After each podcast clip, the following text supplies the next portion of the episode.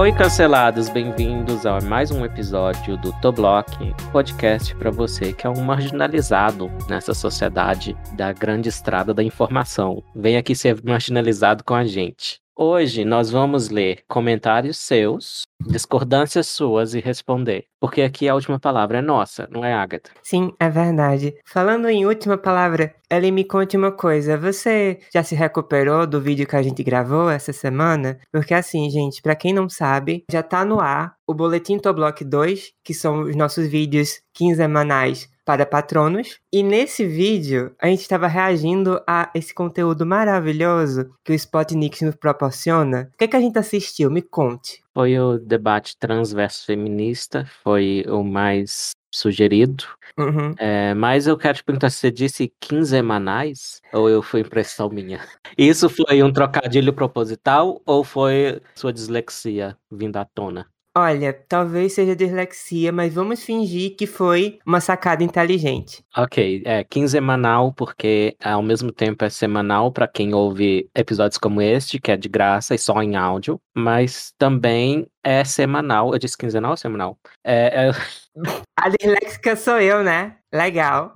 Ou pode ser semanal se você for um patrono no Clube dos 20. Se vocês forem lá em chibolete.org barra podcast, vocês vão ver os nossos planos de ser patrono. Vocês vão ver, então, toda semana. Então, vocês vão ver os gratuitos, que são em áudio, vão ouvir, no caso, mas vão ver também os episódios premium, que são em vídeo. E esse foi um deles. E a gente, então, colocou o vídeo do debate do Spotnik, se reagiu e deu os nossos argumentos. Você chamou de reação, eu não gosto desse tipo de vídeo de reação, não. Tem um povo que põe lá no YouTube basicamente põe um, um, vídeo que outra pessoa fez que deu muito mais trabalho e só faz caras e bocas. A gente Aham. fez caras e bocas, mas a gente também deu argumentos. A gente Uhum. respondeu as ideias apresentadas pelas duas. Uhum. A gente ficou mais do lado da trans, mas a gente falou que ela também estava errada. Todo mundo tá errado nesse debate, como a gente disse no episódio 2, né? Uhum. Enfim, foi isso. Mas você já se recuperou? Essa é a minha pergunta, porque eu sei Tá. que você teve uns Eu- acessos de cringe.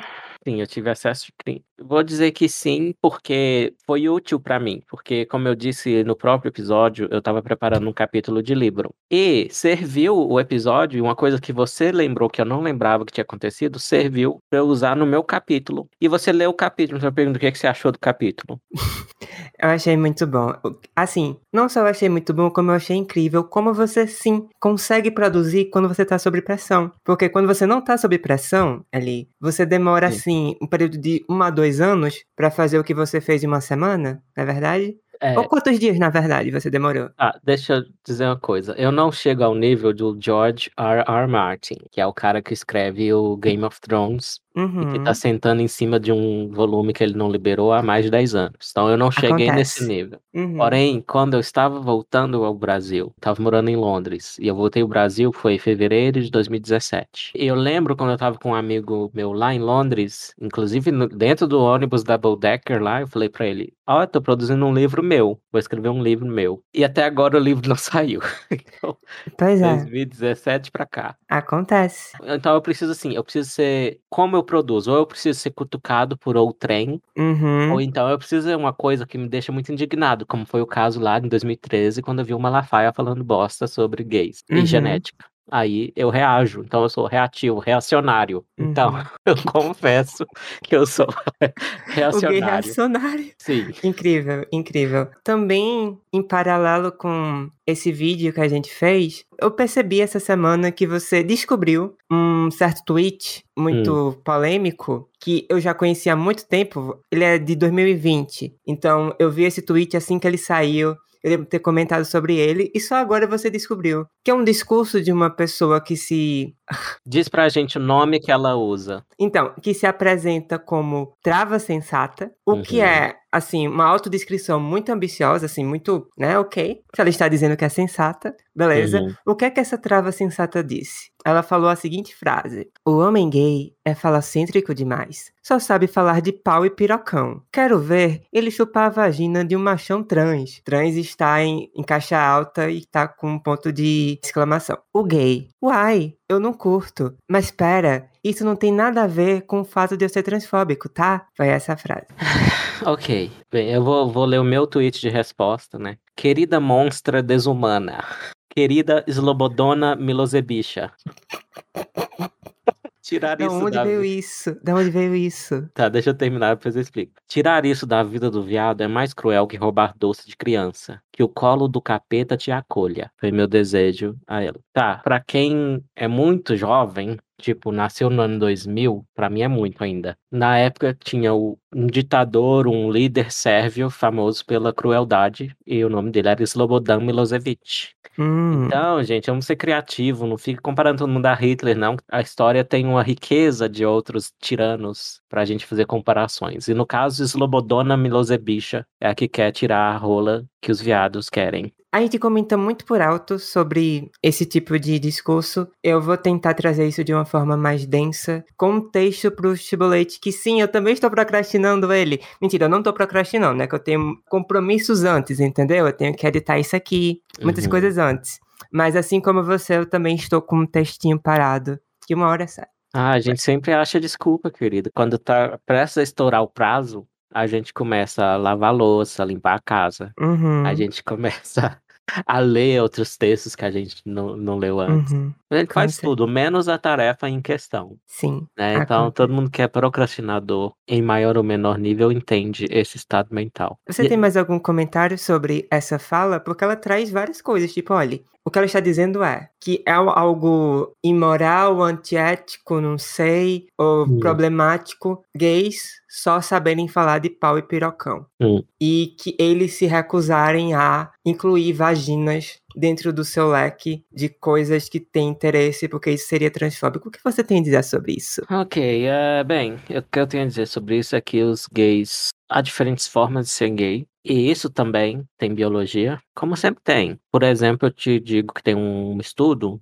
que investigou que entre os passivos e os ativos há diferenças em quantos deles são canhotos ou destros. Uhum. Ser canhoto ou destro tem biologia, logo ser ativo ou passivo também. E também tem ambiente, também tem histórico de vida, também tem estudo. Então, depende do tipo de gay, porque os passivos, claro que vão detestar essa ideia.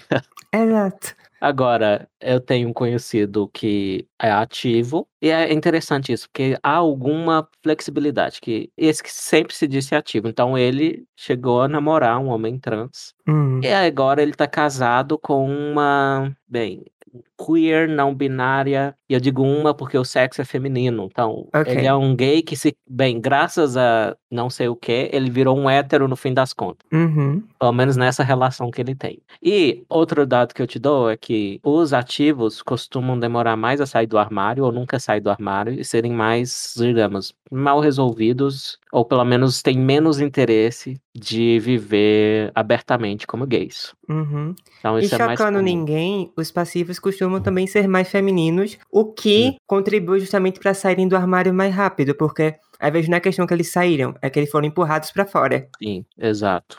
É, justamente. Então tem isso, mas eu ia falar da flexibilidade também, que tem um, um amigo que sempre foi passivo, Hum. ou se disse assim, e aí, chegando nos trinta e tantos, 40, ele começou a- virar ativo. Hum. Inclusive esse mesmo de Londres que eu tava contando, que eu disse que ia escrever o livro pra ele. Só que ele, a última vez que a gente conversou, ele tava se montando pra atrair machos desse espectro aí da atividade, digamos assim, que é aqueles até Pode ser ginandro homofofílico que a gente falou. Pode ser um hétero experimentando uma coisa diferente, que acontece. Inclusive, ele se gaba de ter seduzido muitos porteiros na vida dele. Que, ou seja, a flexibilidade acabou que foi só temporária. Ele voltou para a preferência dele ao ponto de começar a se montar para Uhum. atrair os outros machos. Ok. Então, algo importante aqui. Quando a gente fala sobre existir uma biologia influenciando se você vai ser passivo ou não, a gente nunca tá sendo determinista, assim como com ser gay ou não. É uma questão de assim. Algumas pessoas podem ter uma preferência maior a uma coisa e flexibilizar ela em alguns contextos, mas não é correto assumir que qualquer pessoa consegue flexibilizar isso de qualquer forma. Então, tem pessoas que são majoritariamente passivas ou ativas e em um contexto ou outro vai conseguir flexibilizar, e tem pessoas que nunca vão se sentir confortáveis sendo passivas e nunca vão se sentir confortáveis sendo ativas, e isso já está meio que não é pré-determinado, mas já está essa tendência já existe Uhum. de fábrica. E é por isso que a gente também considera que é cruel você querer desconstruir a sexualidade alheia para poder falar, olha, você é gay, você gosta de homem, mas existe homem trans, então você tem que gostar de vagina. O, Uhum. a base da sexualidade é o sexo, são as características sexuais. Não é a noção da pessoa de ser homem ou não, ou de ser mulher ou não. É, não é uma coisa abstrata, é socialmente construída. E no meu capítulo eu mostro que esse vocabulário socialmente construído é inadequado e que ele serve, na verdade, para esconder uma tese mais radical com a cara de mais moderada, que é a tese do determinismo sociocultural, Uhum, que é o outro lado da moeda do determinismo biológico. uhum, E, e é uma má compreensão. Os dois tipos de determinismo são uma má compreensão da complexidade do fenômeno, até onde ele pode ser compreendido, considerando que ainda tem coisas a serem descobertas. Mas Sim. é, é, eu queria só lembrar, se essa ativista trans, por um milagre, estiver escutando isso, eu diria para ela o seguinte: quem entre os ativistas identitários você mais detesta? E é- vai ser as radfens, as TERFs. E elas, algumas dessas feministas radicais dizem que os gays são gays porque eles são misóginos. Então eles não se deitam com mulheres porque eles detestam a condição da mulher. Elas detestam o ser feminino. São machistas. Não que isso não exista, porque eu já vi, assim, tem gente que racionaliza a própria homossexualidade, tem homem que racionaliza a própria homossexualidade, faz uma invenção ali na própria cabecinha burra e cria uma Hum. misoginia em cima disso. Eu já vi isso. Na época que eu fiz o vídeo do Malafaia, eu vi um blog ridículo do cara, acho que era se dizendo espartano, não sei o que, não sei o que. Ah, que os homens são superiores, por isso que eles têm que ficar juntos. Besteirol danado. uhum. Mas é bem similar esse pensamento errado é, da- dessa feminista radical que acusa o gay de ser misógino só por gostar de homem e não gostar de mulher, no sentido de atração sexual. Bem, é o que- a mesma coisa que ela tá fazendo, né? Achando que se um gay não tá afim de fazer o que ela falou ali com a linguagem chula, quer dizer que ele é transfóbico. Ou seja, é uma mente pequena e confusa. Uhum. No resumo do resumo, gente. Transfobia envolve estigma. O que, é que seria transfobia num contexto assim? Seria um homem gay apontar para um homem trans e dizer: Você é nojento, não fique perto de mim. Ou então um homem gay julgar outro homem gay por estar com um homem trans. Isso Uhum. é transfobia. Você saber que não sente atração por uma determinada coisa, um determinado tipo de corpo, uma determinada genitália, não pode ser considerado transfobia, porque, primeiro, não é sequer uma coisa racional, é instintiva. Você é como você é. Mas enfim. É, e eu vou além. Tem gente que diz que não tem atração por pessoas negras. Eu não compreendo Ai. isso, acho que é uma, uma falta de contato, Uhum. porque há muitos homens negros que eu acho lindos, mas E muitos Mas eu- brancos que são a tristeza. também, é, bem, quer perder a ilusão com branco loiro, querido? Mora lá na Europa, você vai ver a feiura que eles podem chegar. E depois do- dos meus anos morando na Inglaterra, teve brancos que eu flertei, teve negros, mas a minha preferência, se ela foi transformada um pouco, é que eu gosto mais dos mestiços hoje em dia do que talvez eu tinha esse deslumbramento com os brancos de olho azul, loiros e tal. Mas isso acontece porque eles são raros, gente. Tem até entre Uhum. moscas, tem um negócio chamado efeito macho raro. Você põe o Pelé lá na Suécia, ele vai, né? Eu não quero ser chulo, então não vou concluir a frase. É, Mas mesmo assim, eu diria que nem a pessoa que diz que não sente atração por pessoas negras é racista por isso. É verdade que vão tender a dizer isso. Uhum. Mas não quer dizer que dizer isso só pode ter racismo como premissa. Mas o que você acha mais provável? Mais A pessoa provável. fala isso, é mais provável que ela fale isso por algum motivo muito, muito, muito específico ou racismo. Eu acho que hoje em dia a pessoa não vai falar isso. Vai ser uma coisa Uhum. que ela tem pra ela na intimidade dela. Ela não vai ter coragem de falar em público. E a pessoa que tiver coragem de falar em público, ela vai tender a ser racista sim, e ela vai dizer outras coisas, tipo, Uhum. esse meu amigo aí que está se montando ultimamente, ele diz que uma conhecida dele disse que ia se casar com um branco pra melhorar a raça. Essa É. pessoa é racista. E ela vai Sim. dizer, ah, porque negro não acho atraente. Então, Uhum. nesse caso, eu vou dizer sim, ela dizer isso vem do racismo. Uhum. Porque ela dá outras mostras de que ela é racista. Entendi.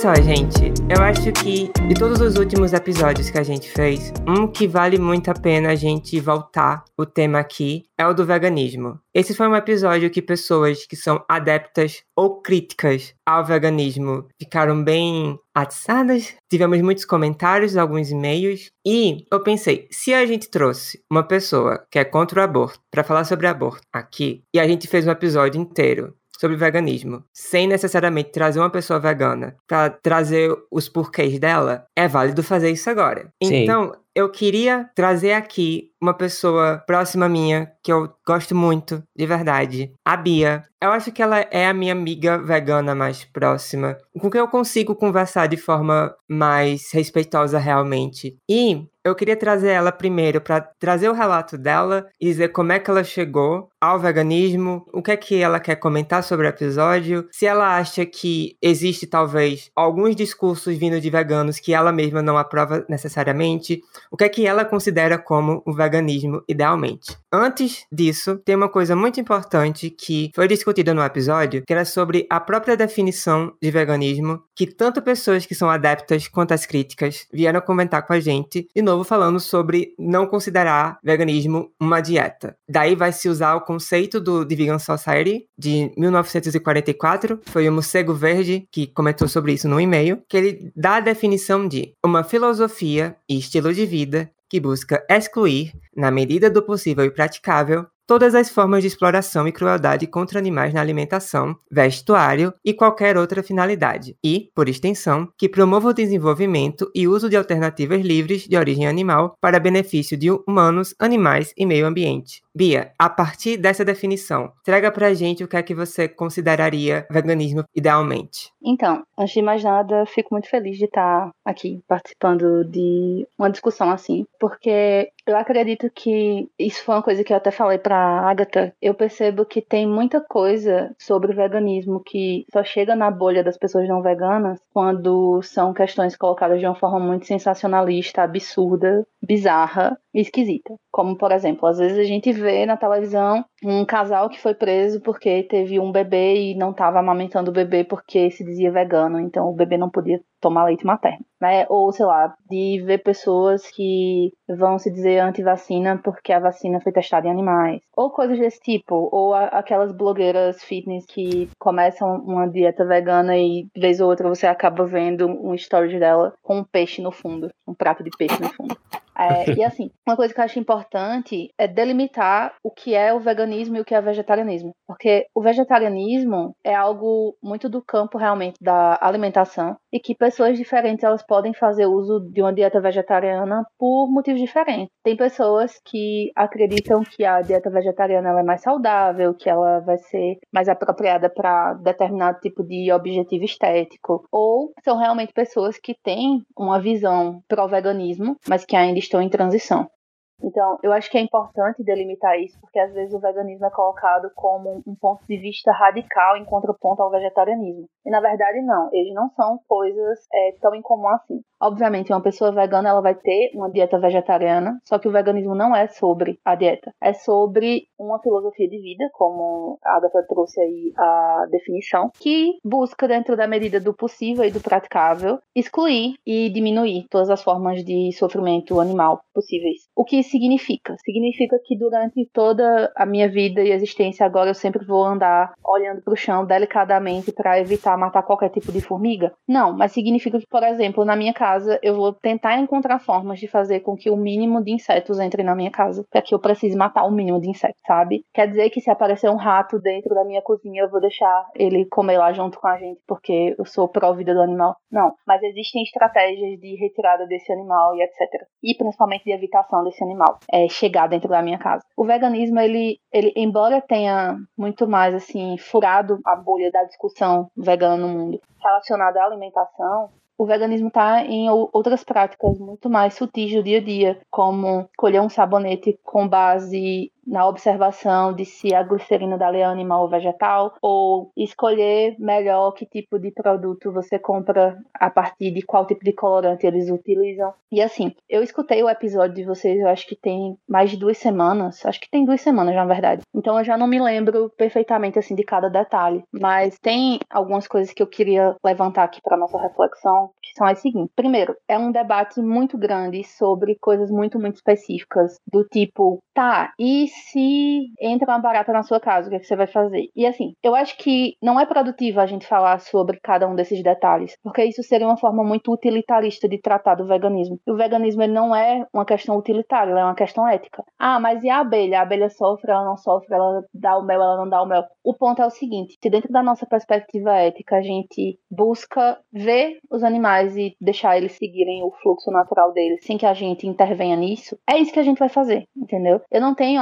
propriedades sobre biologia para, por exemplo, dizer assim: ah, se todas as pessoas do mundo fossem veganas, o CO2 da nossa atmosfera ia diminuir em tantos por cento. Eu não vou por esse mérito. É, o veganismo também é algo que você se torna adepto por motivos diferentes, mas normalmente os motivos que vêm e que colam realmente para a vida da pessoa é quando ela entende isso enquanto um compromisso de amor pelos animais e pelo meio ambiente. No meu caso, eu foco muito mais na questão animal, por uma questão de empatia mesmo. Quando é que eu começo a me questionar sobre as minhas práticas? Veja, eu sou de origem de uma cidade muito no interior do Nordeste e essa cidade ela tem a sua renda popular muito baseada em artesanato de couro e aço e de produção de, de queijo, laticínios e carne.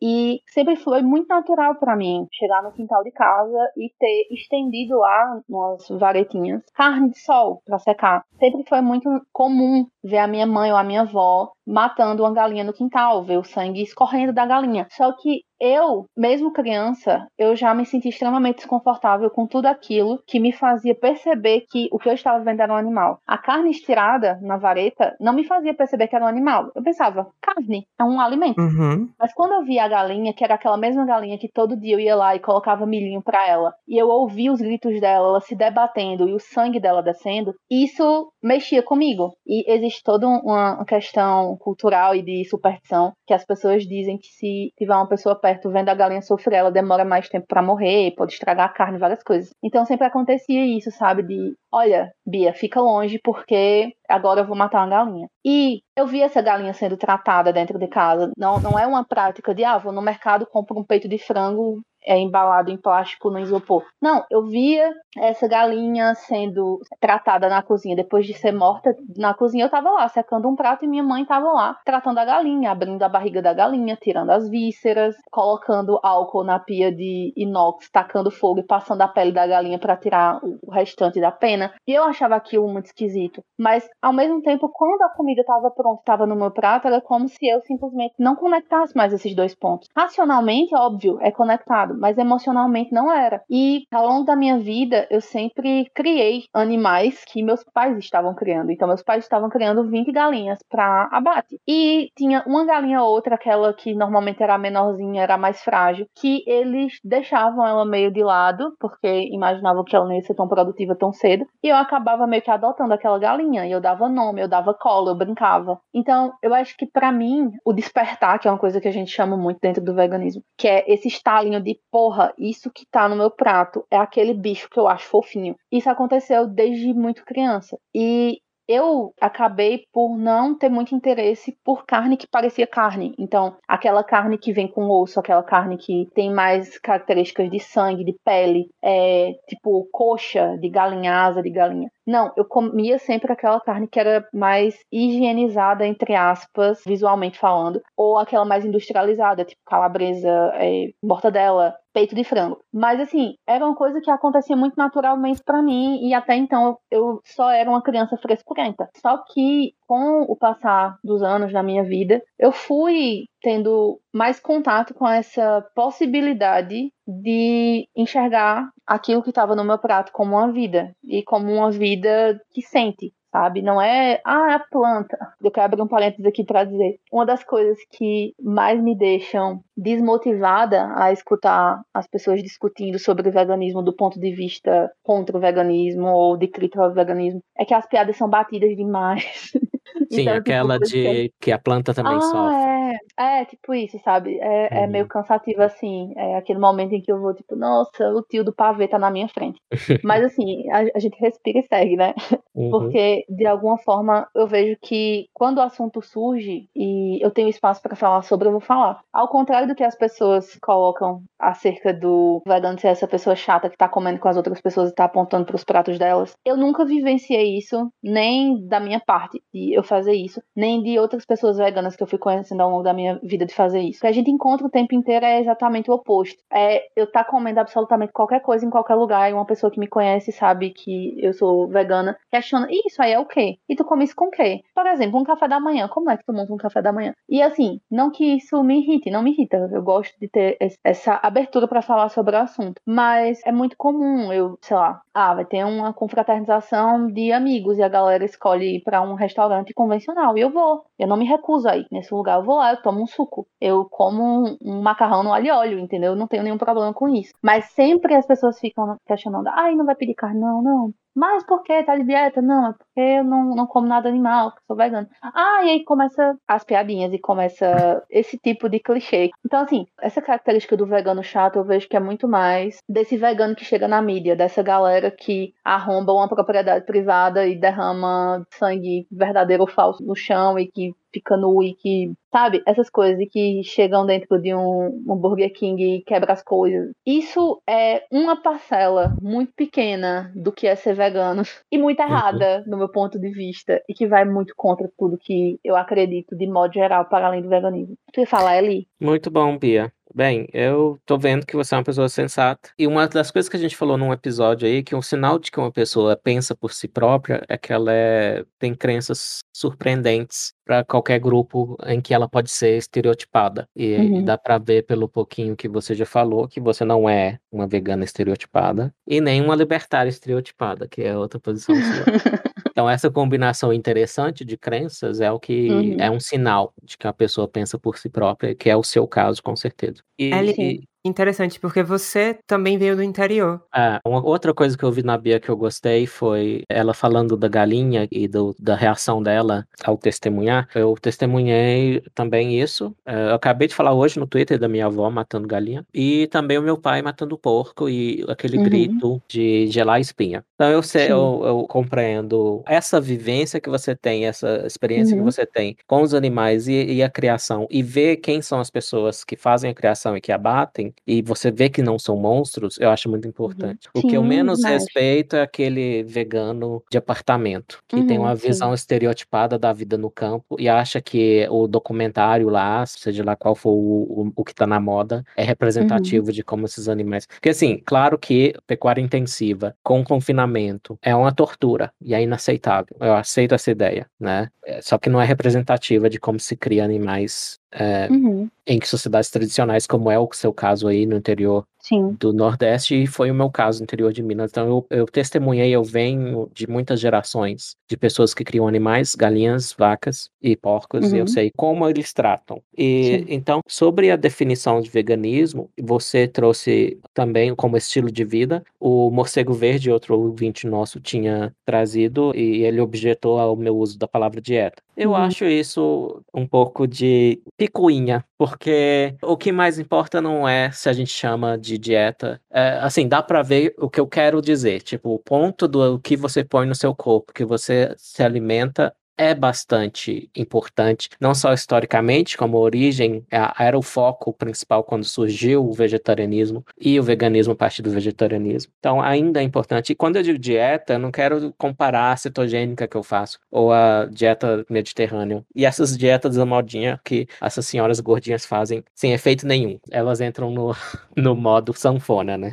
Engorda e Uhum. emagrece. Eu não posso dizer nada, eu também sou meio sanfonia. É, é- Não, só ia fazer um- uma pergunta pra gente tentar alinhar um pouco esse Uhum. pensamento. Por exemplo, quando a gente pensa em uma pessoa que tem uma religião adventista e que ela tem algumas restrições alimentares, Uhum. tu considera isso também uma, uma questão que a gente poderia nomear como dieta? Sim, e eu vou explicar Uhum. por quê. Porque quando eu penso em dieta, eu estou pensando em estilo de vida. Só que eu estou pensando em estilo de vida num contexto mais amplo, que é Uhum. onivoria, carnivoria, herbivoria, que são os, Certo. os estilos de vida que incluem outros animais. E nós, evolutivamente falando, somos, oni- somos onívoros. Sim. Então, o veganismo e o vegetarianismo são propostas de uma mudança de uma dieta que é aquela que é com a qual a gente Uhum. evoluiu, que é a natural para nossa espécie. E quando eu digo que é natural para nossa espécie, eu não estou endossando que é a mais Sim, sim. eticamente correta. Então, é Uhum. nesse sentido que eu chamo de dieta. É, Sim, não, faz sentido. Faz sim. é, ou seja, para mim, estamos dizendo a mesma coisa com palavras Uhum. diferentes. Sim, E, é, eu, eu acho que é o tipo de atrito que a conversa não, não precisa ter, sabe? sim, exato. Entender? Sim, Então, tipo, é o tipo de coisa que a pessoa, ah, tá bom, eu entendi dessa maneira, você entendeu dessa, mas eu entendi o que você quis dizer, você entendeu o que eu quis dizer, e vamos embora, segue. Sim, até acredito Uhum. que o morcego verde também entendeu o que eu quis dizer. Mas eu, Uhum. eu, eu acho que se a gente quer ter precisão nos termos, e é verdade Uhum. que o veganismo vai bem além do que se come, nem Uhum. dieta nem estilo de vida seriam os termos mais precisos. Eu acho que Uhum. um termo mais preciso seria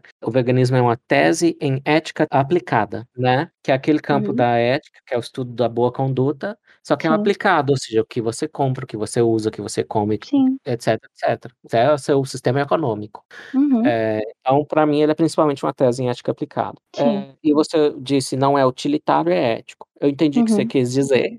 Mas Uhum. utilitarismo é uma proposta na, em ética, na verdade, em metaética, que é metaética, então, é o estudo de quais são, então, os princípios que a gente vai usar para ter uma boa Uhum. conduta, uma boa vida, para tomar Sim. decisões corretas do ponto de vista moral ou ético, que para mim são a Uhum. mesma coisa, moral e ética sinônimos. Então, assim, uma tese em ética aplicada, como é o veganismo, ela pode ser olhada do ponto de vista dos princípios ou do ponto de vista das consequências do utilitarismo, dependendo de qual é a teoria metaética que a gente vai adotar, né? Uhum. E isso é um debate que tem séculos na filosofia, não vai ser resolvido agora por eu e você. Sim.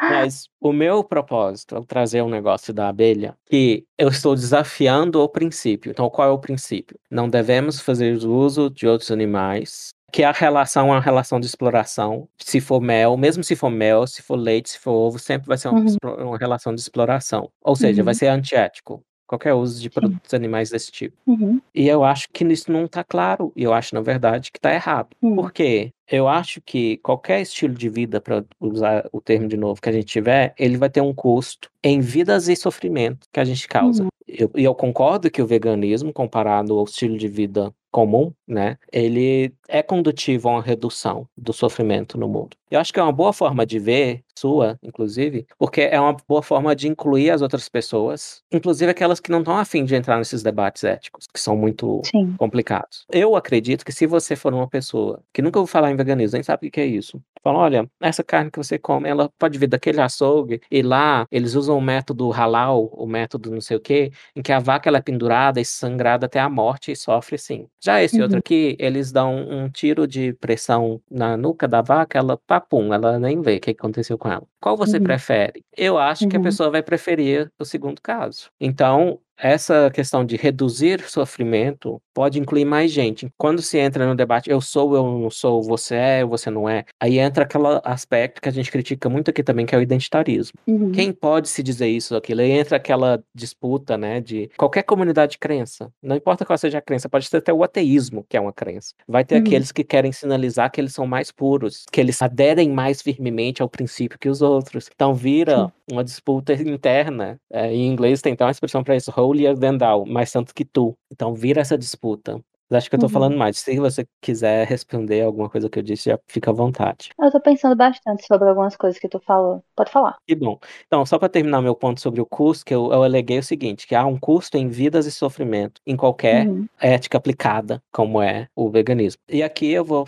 eu tô falando em quê? Ah, como assim veganismo tem custo em vidas? Bem, a gente precisa da proteína vegetal, ela vai estar mais barata, mais disponível, ou seja, vai ser expandida essa ética aplicada, esse estilo de vida para mais pessoas, se for mais barato você aplicar, né? Eu mesmo, uma das razões de não estar aplicando vegetarianismo, que eu aplicava na Inglaterra, é que aqui é muito mais caro. Mas essa proteína vegetal, esses alimentos baseados em plantas, vêm de lavouras e lá não dá, simplesmente não dá para ter toda a agricultura orgânica, sem defensivos agrícolas, que é o termo politicamente correto dos agricultores para agrotóxico. Uhum. Então vamos usar. Agrotóxico mesmo. Então não dá para produzir toda essa alimentação sem agrotóxico. Agrotóxico mata animais. Certo. Na hora da colheita, na hora de semear a lavoura, você vai estar sempre ali atropelando ratinhos. Ou seja, Certo. existe um custo em vidas e em sofrimento também no veganismo. Ele pode ser menor, Claro. mas ele Uhum. existe. E tá, às vezes uma pessoa que vê o veganismo pelo ponto de vista do princípio, ela ignora essa parte. Mas se você vê pelo ponto de Uhum. vista que você estava vendo de redução, aí é até muito mais complicado, que a gente vai, você vai ter que ver essa minha alegação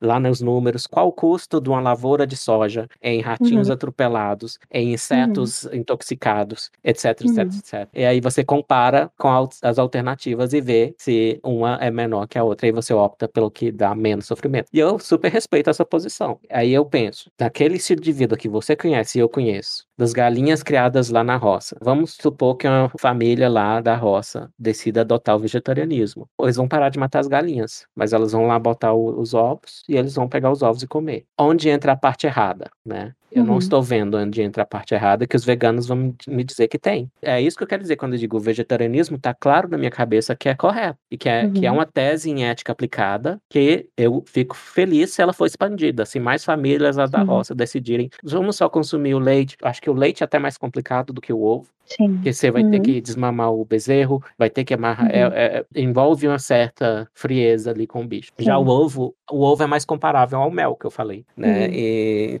há uma troca, a galinha ganha e você ganha com o ovo, e a galinha ganha proteção, ela ganha um- uma boa vida se você tratar ela bem. Então, Uhum. onde entra a parte errada? Esse é o meu ponto. Para mim, o veganismo é implausível por essa razão. Uhum. É, porque eu vejo formas de viver até lá. Eu imagino a minha própria fazenda da minha família, um sítiozinho lá no interior de Minas. E, como eu considero o vegetarianismo correto, mas eu não pratico, digo que é o meu catolicismo, eu brinco assim, eu vejo como viver de uma forma correta dentro do vegetarianismo. Já dentro do veganismo, eu me vejo uma pessoa sofrendo com uma tese radical que vai me dizer que se eu comer ovo hoje, eu tô sendo cruel com as galinhas Uhum. que eu crio e dou milho, dou alguma coisa para elas. Uhum. Ou mesma coisa se eu consumir o mel lá da abelha jataí, que é uma abelha sem ferrão nativa do cerrado, se eu criar elas lá em casa e pegar o mel uma vez por ano. Então, por isso eu acho o veganismo implausível. Agora o vegetarianismo plenamente plausível. Pode responder. Mas, mas tu entende que o vegetarianismo, até pela etimologia assim da palavra, não caberia a questão do ovo, do leite do mel, porque seriam bases vegetais.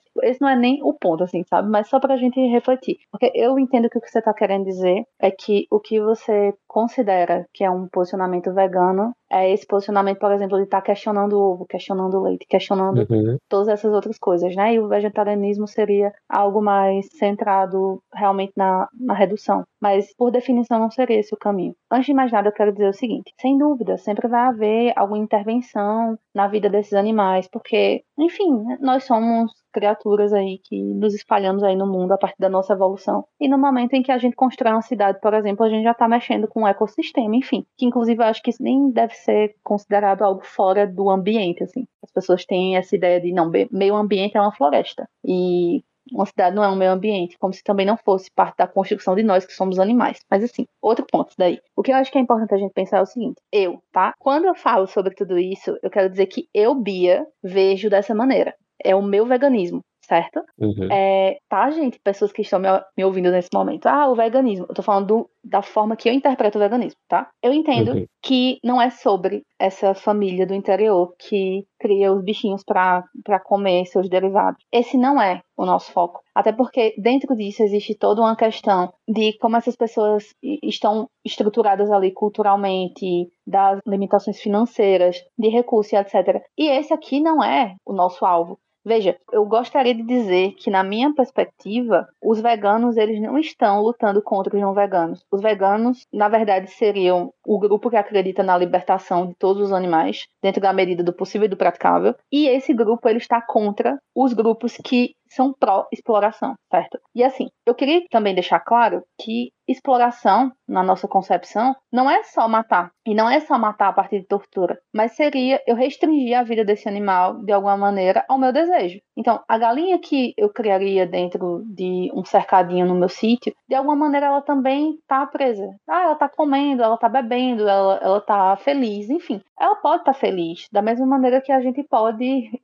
Eu gosto que o podcast de vocês fala sobre pessoas canceladas, né? Então vou fazer comparações aqui que uhum. podem soar esdrúxulas, mas que eu acho que é o mais próximo do que a gente consegue expressar, sabe? Mas assim, eu poderia também pegar uma pessoa estilo show de Truman e colocar a pessoa ali para viver dentro de uma vida que para ela é super maravilhosa. Ele tem recurso a várias coisas, ele tem socialização e etc. Não quer dizer que é ético, sabe? Aquilo tá servindo a um propósito de alguém que não ele mesmo, que não o propósito natural lá do instinto do bichinho. Então, se essas abelhas elas estão presas dentro daquelas caixinhas e o que elas construíram, vem uma pessoa lá e tira. E quando se tira, não se tira tirando cada abelhinha para que ela saia sem salva. Não. Muitas abelhinhas são mortas no processo. Entra dentro de uma perspectiva de exploração pra gente sabe? Mas eu não, não quero falar sobre a família que vai comer o ovo da galinha e não vai matar, porque eu acho que isso já seria uma evolução do caramba. Deixa. Uhum. Se tem família parando de comer a galinha para comer só o ovo, deixando de matar a vaquinha para tomar só o leite, vão, galera, vão, só vão. Não vou.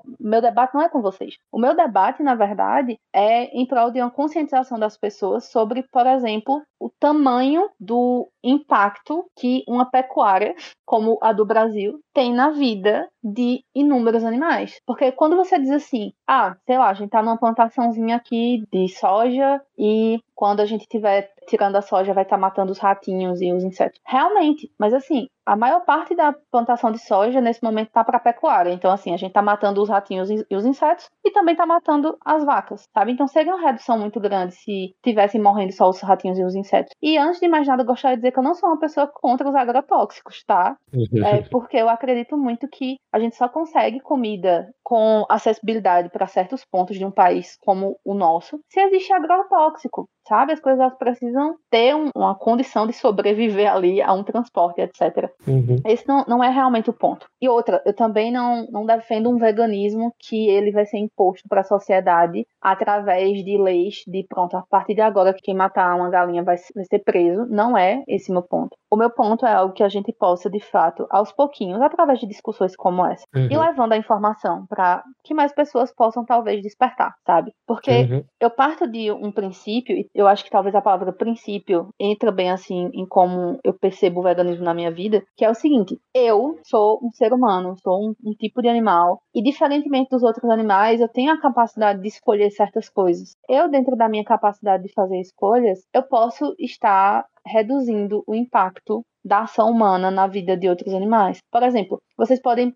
pensar assim, tá, e se todo mundo do nada ficasse vegano e, e, só soltasse os bichos que tem por aí, ia dar certo? Não, não ia dar certo, porque a quantidade de bicho que tem, de galinha, de, de vaca tudo mais, tá dentro de uma produção que foi feita ali em larga escala para pecuária. As galinhas, elas não se multiplicaram, levando em consideração, sei lá, raposas que poderiam comer elas, porque elas estavam lá dentro de galpões, sabe? Uhum. Eu entendo quando você diz assim, ah, parece que esses documentários querem fazer com que a gente acredite que o padrão de funcionamento é esse padrão super cruel, mas que tem aquele grupinho familiar que faz aquela é, agropecuária familiar e tal. Mas assim, aqui nessa cidade que eu moro, por exemplo, tem um colega que trabalhava na produção de ovos e ele falou para mim que houve uma determinada situação lá em que teve um, um problema na, no resfriamento lá do local e que as galinhas ficaram lá sofrendo, contanto que elas não morressem, que elas continuassem produzindo, tava tudo certo, entendeu? E assim, uhum. independentemente dessa galinha estar tá ali fechada em um lugar onde ela tá livre, o questionamento é por que eu, ser humano, tenho o direito de intervir nisso, sabe? Se minha vida depender disso, eu acho que é outra questão, sabe? E aí, beleza, uhum. a gente volta com aquelas questões econômicas e tudo mais. Se minha vida depender disso, isso é uma coisa. Mas será que é, é necessário para vivência, para a vida de um ser humano? O mel, será que é necessário para a vida de um ser humano uma carne de crocodilo, sabe? Será que é uhum. é necessário para a vida de um ser humano que existam inúmeros animaizinhos aí presos nesse momento sendo criados para abate? E uma coisa que a gente costuma dizer também é o seguinte: não estou falando desse caso ideal de uma agropecuária familiar que você vai lá e não vai mais matar as galinhas só comer o ovo, tá? Estou falando do que realmente existe enquanto maioria. Que é o seguinte: na agropecuária ninguém sai vivo, sabe? A vaquinha vai dar leite e no momento em que ela não tiver mais condição de dar leite e que não tiver mais como fazer intervenções nesse corpo dela para que ela consiga produzir leite através de produção de filhinhos e, e apartamento de filhinhos, ela vai ser morta também, sabe? Não existe um asilo de vaquinhas idosas na agropecuária, entende? Uhum. Tem outras questões, por exemplo, que a gente tenta debater que se refere a animais domésticos, cachorro, gato, que são animais que evolutivamente acabaram se tornando meio que dependentes da gente. Então, por exemplo, Sim. eu tenho dois gatinhos e eu compro ração para eles e a ração deles é ração de carne. E essa carne hum. vem de onde? Vem dos restos da agropecuária. Mas o que é que eu posso fazer? Eu vou deixar os animais morrerem, animais que só existem por responsabilidade nossa humana, da gente não castrar, por exemplo. Não. Uhum. Então, por enquanto, isso é um ponto em aberto assim no veganismo, que é a gente vai continuar alimentando esses animais, a, a origem dessa ração é de restos da agropecuária, mas vamos ter aqui o compromisso de castrar nossos animais, de não colocar os nossos animais para se reproduzir, para que, quem sabe, a longo prazo a gente consiga ter um impacto na reprodução desses animais, sabe? Na superpopulação desses animais. Eu não sei uhum. se as coisas que eu falei se conectaram com o que tu disse, porque eu sou uma pessoa que viaja muito. Eu pego fios e vou pra vários. O L é daí pra pior, tá? É, eu sou, primeiro que eu sou parecido, e segundo que eu acho que você fez bons pontos, sim, e algumas boas respostas a pontos que eu fiz antes. Mas eu vou responder uh, só duas coisas, uhum. e, pra gente não ficar aqui o dia todo. Sobre o nome, vegetarianismo. Aí você uhum. diz, ah, mas o nome sugere que tem a ver com plantas, né? Vegetais. Uhum. Sim, eu concordo. Sim. Só que definir palavras pela etimologia é um negócio que dá mais errado do que certo. E esse é um uhum. caso. Por quê? Certo. Porque o, o que faz o sentido das palavras é o uso delas. O uso uhum. que é soberano sobre o sentido das palavras. E é até um dos pontos do nosso podcast que, por exemplo, o movimento identitário está querendo alterar unilateralmente a definição de racismo, que não é o que é, uhum. aceita por todo mundo que usa a palavra. Então, eles Sim. querem transformar um preconceito de raça, um tratamento diferenciado, que trata certos fenótipos humanos como superiores a, a outros e outros como inferiores, eles querem mudar. Então, não é só esse preconceito, essa discriminação injusta com base nele, mas é algo que tem a ver com poder. Então, os negros não podem ser racistas. Eu chamo isso de vandalismo semântico. Por Sim. que vandalismo semântico? É igual, é igual o vandalismo de monumento mesmo, porque o monumento, quando é assim, pago pela comunidade, tal, um monumento público, há uma certa, pelo menos presumida, concordância de, do que ele vai ser. E é, é assim que se constrói o sentido das palavras, pelo uso da, das palavras. Então, a comunidade dos falantes da língua vão construindo aquele sentido, e aí vem uma comunidade de, de gente ideologicamente motivados a atacar uhum. esse sentido já estabelecido para seus próprios propósitos. Por isso que chamo de vandalismo semântico. Não estou dizendo que você faz vandalismo semântico, mas uhum. o meu uhum. ponto é, se você abrir o dicionário, eu abri aqui o de Oxford, vegetariano está dizendo uma pessoa que não, olha só, o primeiro que tem o foco na dieta, que era o que eu tinha dito antes. A pessoa Sim. que não come carne ou peixe, é, às vezes outros produtos animais, especialmente por razões morais, religiosas ou de saúde. E uhum. enquanto o veganismo é definido aqui no mesmo dicionário como uma pessoa que não come qualquer comida derivada de animais ou que tipicamente não usa outros produtos animais. Então, o dicionário, ele não existe para dar definições filosóficas completas. Uhum. E se o veganismo e o vegetarianismo são teses éticas aplicadas, como eu disse, claro que tem versões que devem, uhum. é, para quem estuda o assunto, que são mais completas e são propostas teóricas uhum. mais encorpadas do que tem o dicionário. O dicionário ele serve para capturar justamente esse uso que as pessoas que usam a língua diariamente fazem. E o que eu defini no nosso episódio é essa definição corrente é, eu, como biólogo, não aprovo que a teoria da evolução tenha esse nome. Por quê? Uhum. Porque evolução no dicionário sugere-se que há uma melhoria enquanto não tem nada disso na biologia, é só uma mudança. É, só que, se eu estivesse dando aula de biologia, eu ia ter que dizer para os meus alunos, gente, o nome é teoria da evolução, não tem nada que eu possa fazer a respeito, até porque o uso já estabeleceu que esse é o nome. Mas não pensem que evolução aqui na biologia tem a ver com esse sentido que, que vocês usam, que está no dicionário, que é corrente, então, eu tenho essa responsabilidade com o sentido da palavra que é dado pelo uso. E, uhum. bem, eu só posso lamentar eu posso abrir um que. parênteses aqui? Pode. Eu gostei da tua pontuação eu acho que realmente há um equívoco da minha parte, no sentido de que, de fato, quando a gente está falando sobre um uso mais recorrente e popular, as pessoas usam a palavra vegetariano para ovo lacto vegetariano. Sim. Inclusive, tipo, nos restaurantes tem opção vegetariana e opção vegana. Mas é bem aquela coisa da bolha, que eu falo muito com a Agatha. Dentro da minha bolha, é tão comum que a gente entenda que vegetariano é, por exemplo, a pessoa que já conseguiu abolir todos as, os derivados animais da alimentação, mas que, por exemplo, ainda não conseguiu, sei lá, ter cuidados relacionados aos tipos de produto de limpeza que compra, produto de higiene, sabe? Tipo, dentro da minha bolha é como se a gente detalhasse melhor essas definições. Mas sem dúvida, do ponto de vista popular, o termo vegetarianismo se tornou algo relacionado a não comer uhum. carne, basicamente. Uhum. Então, é, quando eu digo que o vegetarianismo para mim parece correto, plausível, não é que eu tô dizendo, ah, então todo uso de leite, todo uso de ovo tá correto e não tá uhum. tendo tortura animal. Eu sei que tá tendo. E por isso que eu digo, pelo menos nas nossas ações, se vocês, se a gente quer ser ativista da causa, não focar em quem é o quê, qual rótulo a gente põe na gente mesmo, mas focar numa mensagem que seja aceitável para o maior uhum. número possível de pessoas, porque aí o benefício vai ser maior. Então, como eu dei no exemplo lá, qualquer pessoa se ouvir, ah, essa vaca foi torturada, essa aqui não foi, você não prefere estimular comercialmente aquele abatedouro que ao menos não tortura ela, eu acho que todo mundo vai aceitar isso. Mas essa é uma questão menor, né? Mas é, tá aí o meu ponto sobre o uso da língua. Uhum. Mas tem outra coisa sobre o uso da língua também. É quando você falou uhum. em libertação e exploração. Então, uhum. Então, quando a gente pensa no uso dessas palavras libertação e exploração, o referente. Isso não é termo técnico, tá? Isso é a minha forma de me expressar. Sim, sim, sim. Claro eu também. sei. Não, tudo tá. bem. Mas é muito usado também, né? O meu argumento do Mel veio do debate com um outro vegano e ele ficava usando essas palavras. E eu falava assim: olha, quando você usa libertação e exploração, e aí você me fez lembrar por que, que eu falo da abelha. Que ele fala, uhum. ah, por que uhum. você tá obcecado com a abelha? Uhum.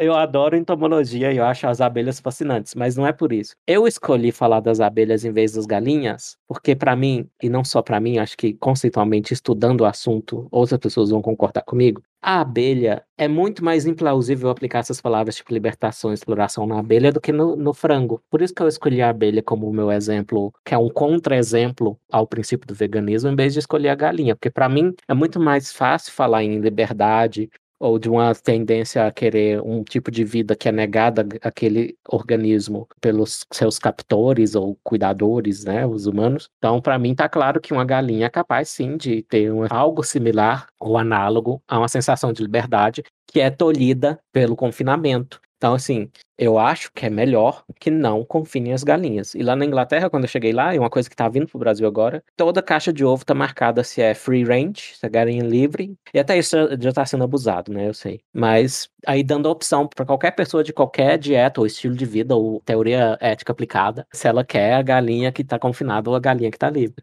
né? Então, uhum. Então as pessoas estão dispostas até a pagar um pouco a mais ao saber que ah, uhum. eu prefiro estimular ou incentivar nesse espírito de persuasão, que eu achei muito legal que você falou, que você quer persuadir, não impor. Uhum. Nesse espírito de persuasão, ah, paga um pouco a mais para estimular os criadores que não, pelo menos não confinam e, e torturam com calor ou com frio as provas das galinhas. Então, assim, eu escolhi o exemplo da abelha porque a abelha é um ser assim, que ela se sacrifica pela colmeia, se ela ferroar alguém ela perde parte do intestino, ela morre. Então, isso para mim diz o seguinte: entre os apicultores, eh, são eticamente melhores as técnicas de cultivo ou de cuidado que evitam que essas abelhas piquem. Uhum. Usam fumaça. E aí falam, ah, estão torturando as, as, abelhas com a fumaça. Mas se a fumaça é o que evita que elas piquem e morram, a fumaça é melhor. Esse outro vegano, que era meu amigo e deixou de ser, provavelmente por causa desse debate, ele ficava insistindo comigo naquele espírito que eu falei dos exageros, de generalizar que o pior é o geral. Ele ficava inventando umas histórias. Eu mandei para um outro biólogo, amigo meu, que entende mais, inclusive. Ele não só é biólogo, como ele se especializou em agricultura e agropecuária. E esse meu ex-amigo vegano ficava insistindo que fazem um monte de tortura com zangões e fazem isso, fazem aquilo. Eu, eu falei, isso,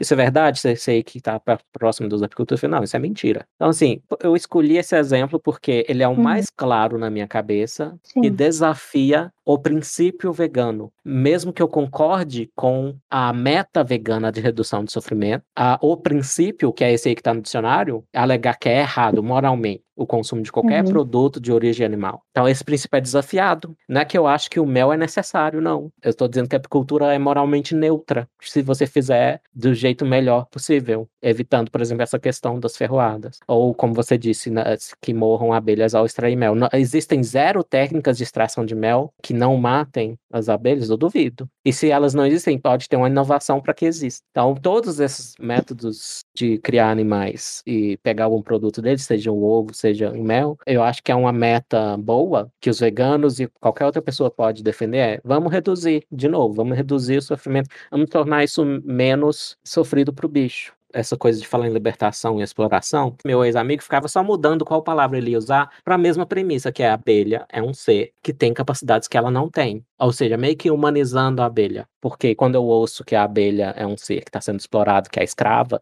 escravizada, meu filho, a abelha é assim de natureza. Uma colmeia se comporta como um organismo, assim como nossas células estão dispostas a se sacrificar é, pelo bem do nosso organismo, a abelha se sacrifica pelo bem da colmeia. Quando eu falo pelo bem, não tem nenhuma conotação moral aí não. Eu não acho que a gente deve buscar natureza por princípios morais. Mas ao analisar o princípio moral e ético do veganismo, eu acho que esse meu exemplo da abelha, ele desafia ele bastante. É isso. Acho interessante o que tu tá falando. E assim, como eu já falei anteriormente, tem minhas limitações de compreensão do funcionamento dos animais, etc. Mas assim, a minha premissa é muito a seguinte: eu, enquanto um ser humano racional, eu não tenho o direito de intervir. E não importa de que maneira seja, na vida de um animal, a menos que aquilo ali seja de alguma forma para o bem dele, sabe? Exemplo, adoto gatos porque é pro uhum. bem dele. Faz mais bem para ele ele tá comigo e ele me explorando, eu gastando meu salário com ração, do que ele na rua, certo? Uhum. No caso das abelhas, tipo, o, o ponto não é como é que ela funciona, como ela deixa de funcionar, embora eu acho que seja muito interessante entender isso sim. Mas eu não entendo isso. E eu prefiro pecar pela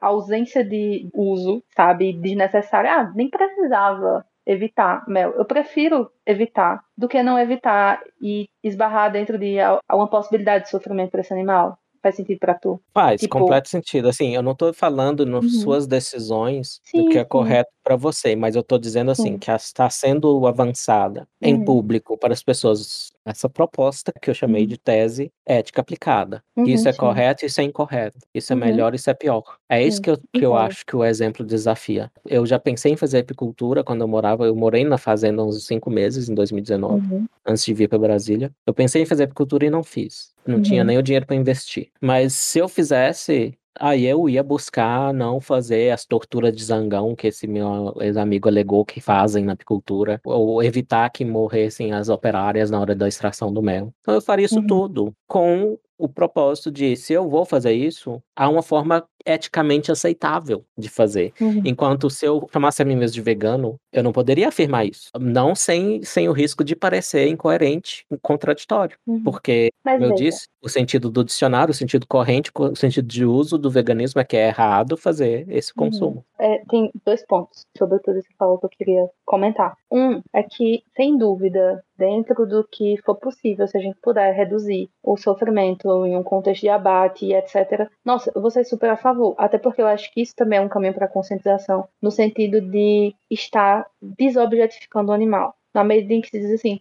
poxa, essa vaca sofre fazendo desse jeito. Vamos pelo menos fazer desse outro jeito. Uhum. Quanto mais a gente puder desobjetificar o animal, tirar ele desse lugar de criatura que serve ao ser humano, que também tem uhum. uma certa perspectiva cristã, isso, né? De a Deus fez o, o homem e uhum. os animais aí para o homem tomar conta do jeito que ele quiser. É, sem dúvida. Mas assim, na minha concepção não existe forma ética de matar, entende?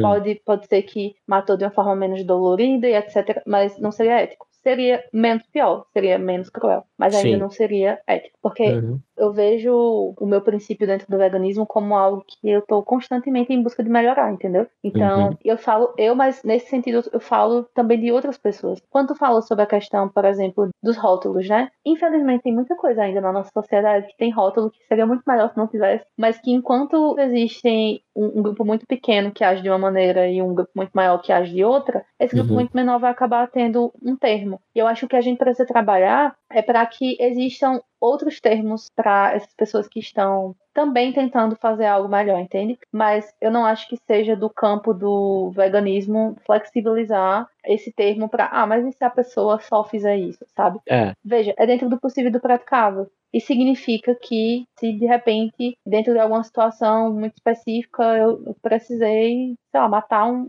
rato, matar uma barata, isso não vai me tornar menos vegana porque dentro do possível e do praticável eu tô evitando isso, entendeu? Sim, sim. E assim, eu acho que é interessante a gente pensar que quando se levanta essa, essa ideia né, do, do veganismo, não é só para reduzir, e ah, reduzir já tá bom. Não. Se a gente conseguir excluir algum tipo de exploração, algum tipo de intervenção, vou chamar de intervenção porque eu entendi sua problemática em relação ao termo exploração para as abelhas. Uhum. Mas intervenção. Acho que a gente não pode negar que é uma intervenção humana dentro do que seria a rotina, o comportamento das abelhas, né? Uhum. Ah, existe uma pessoa que construiu uma caixinha para que as abelhas fossem para lá e que chega com a fumaça, com, com a máscara, enfim, para tirar elas. Sim. Independentemente dessa abelha entender o que está acontecendo ou sentir-se acuada pelo que está acontecendo, eu consigo me colocar no lugar dessa abelha. Eu sei que isso é meio bizarro, porque é como você disse, é como se a gente humanizasse os animais. Uhum. Mas eu sinto empatia pela abelha, entendeu? Se eu puder não fazer isso, eu prefiro não fazer, sabe? E Uhum. se as outras pessoas puderem preferir não fazer, eu vou ficar muito feliz que elas prefiram não fazer também, entendeu? E você mesma traçou uma distinção que eu achei muito interessante ao falar dos seus gatos. E Uhum. isso prova que você não é um- nenhuma fanática. Uhum. Você vê ali a consideração das, né, pesando uma coisa e outra, pesando o preço de deixar esses gatos abandonados e Uhum. o preço de até ir um pouco contra o seu princípio e comprar a ração para eles, em vez de fazer Uhum. aquela palhaçada de tentar fazer o gato ser vegano aí, pelo amor Não, de isso Deus. não existe. Né? Não Então, existe. isso é ótimo sinal. Para mim, isso mostra que Uhum. você, de novo, você se mostrou uma pessoa que pensa por si própria e você se mostrou também uma não fanática com seus próprios princípios, aquelas muito ferro e fogo. Mas uma você falando em intervenção, me lembrei desse ponto, porque aí você faz uma distinção, então, entre intervir num animal que evoluiu como dependente do ser humano, foi as suas palavras, Isso, isso. e aquele outro argumentinho bobo, besta do povo que quer lacrar contra o veganismo e o vegetarianismo, que, ah, então você vai lá salvar a gazela das garras do leão.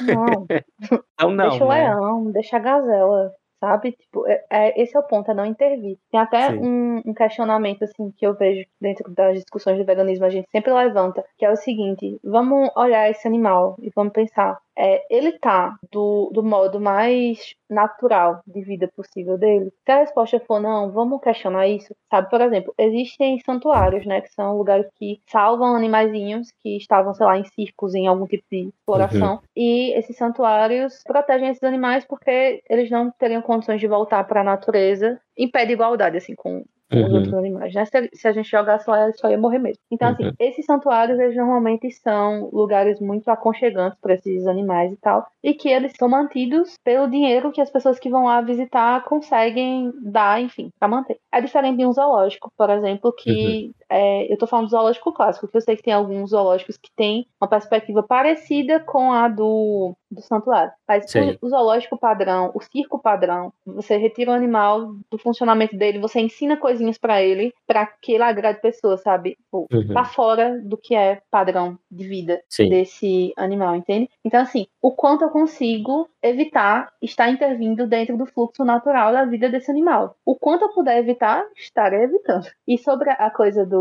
do gato, por exemplo, da ração, por exemplo, eu tenho uma cunhada que ela, ela trabalha vendendo petisco para animal, então ela faz biscoitinho caseiro e tudo mais. Só que ela faz isso com carne que ela compra no açougue. Então eu não consumo dela, entendeu? Eu não compro dela. Uhum. É, existem brinquedinhos de, de gato que tem pena. Eu não consumo Uhum.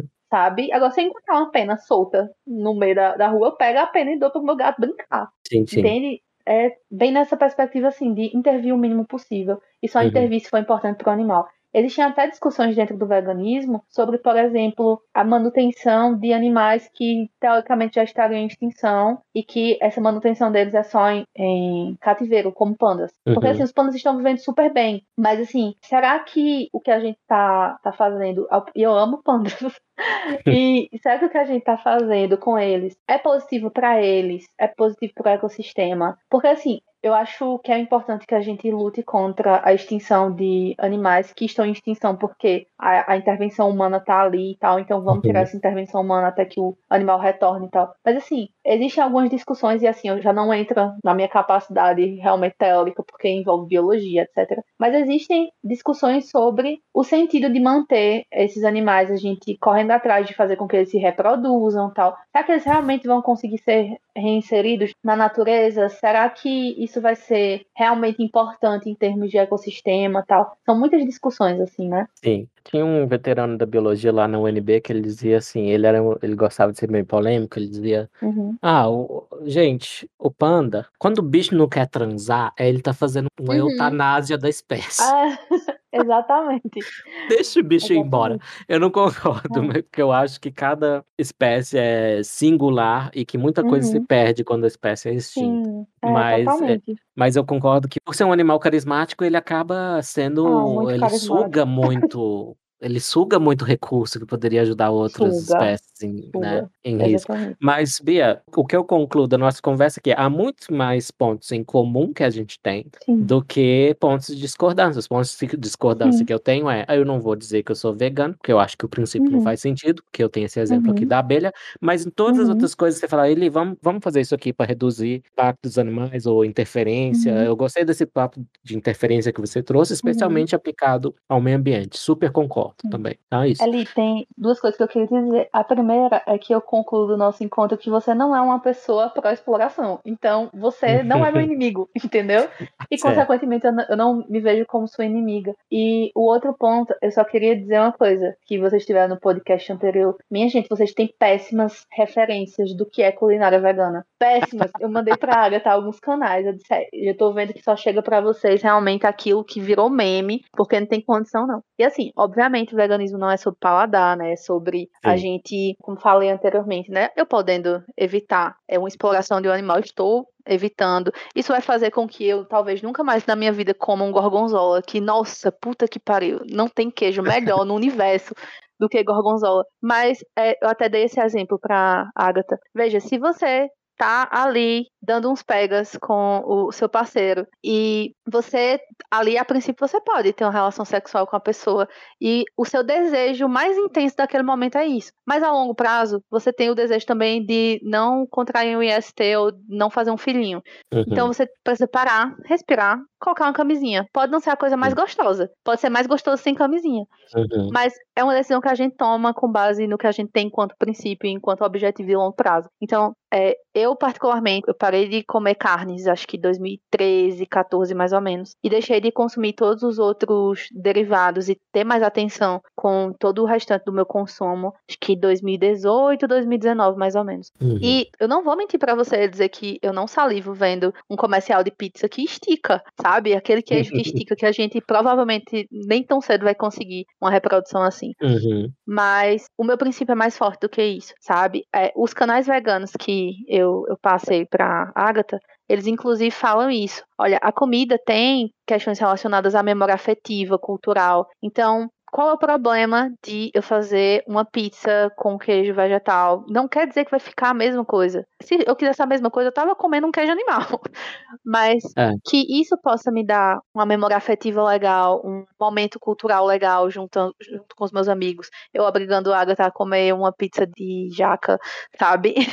Eu acho que é algo assim, sabe, pra gente pensar que talvez existam coisas que a gente possa fazer em prol do que a gente realmente acredita, mas que não quer dizer que vai ser fácil. Quer dizer que a gente vai Uhum. precisar abrir mão de alguma coisa. Eu sou uma pessoa muito emo, muito roqueirinha da vida. Eu adoraria ter uma jaqueta de couro que durasse a minha vida inteira. Mas é contra os meus princípios. Então eu compro Sim. um couro sintético a cada três anos e tá tudo certo também.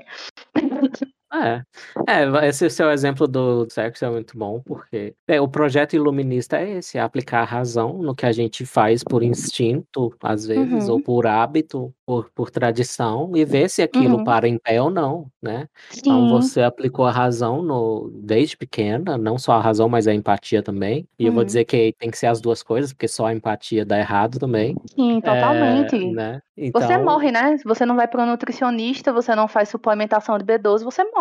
Exato. Entendeu? Então, como é que você luta É. pela sua causa se você tá morto, né? Inclusive, É, tem uma aí, nutricionista maravilhosa me acompanhando no momento. Quem quiser indicações, pede aí que depois eu passo contato por Agatha. Ótimo, pode passar sim. E, e vegano que não toma cuidado com essas coisas, tá fazendo experimentação animal, e o animal é ele mesmo. Exatamente. Exatamente. é? E assim, uma das minhas grandes motivações para buscar cuidar mais da minha saúde sendo vegana, de verdade, foi justamente o fato de, de poder ser um exemplo de um, um vegano saudável que não é aquela pessoa com os olhos fundos, como você falou, Uhum. né? Ou aquela pessoa que só come carboidrato.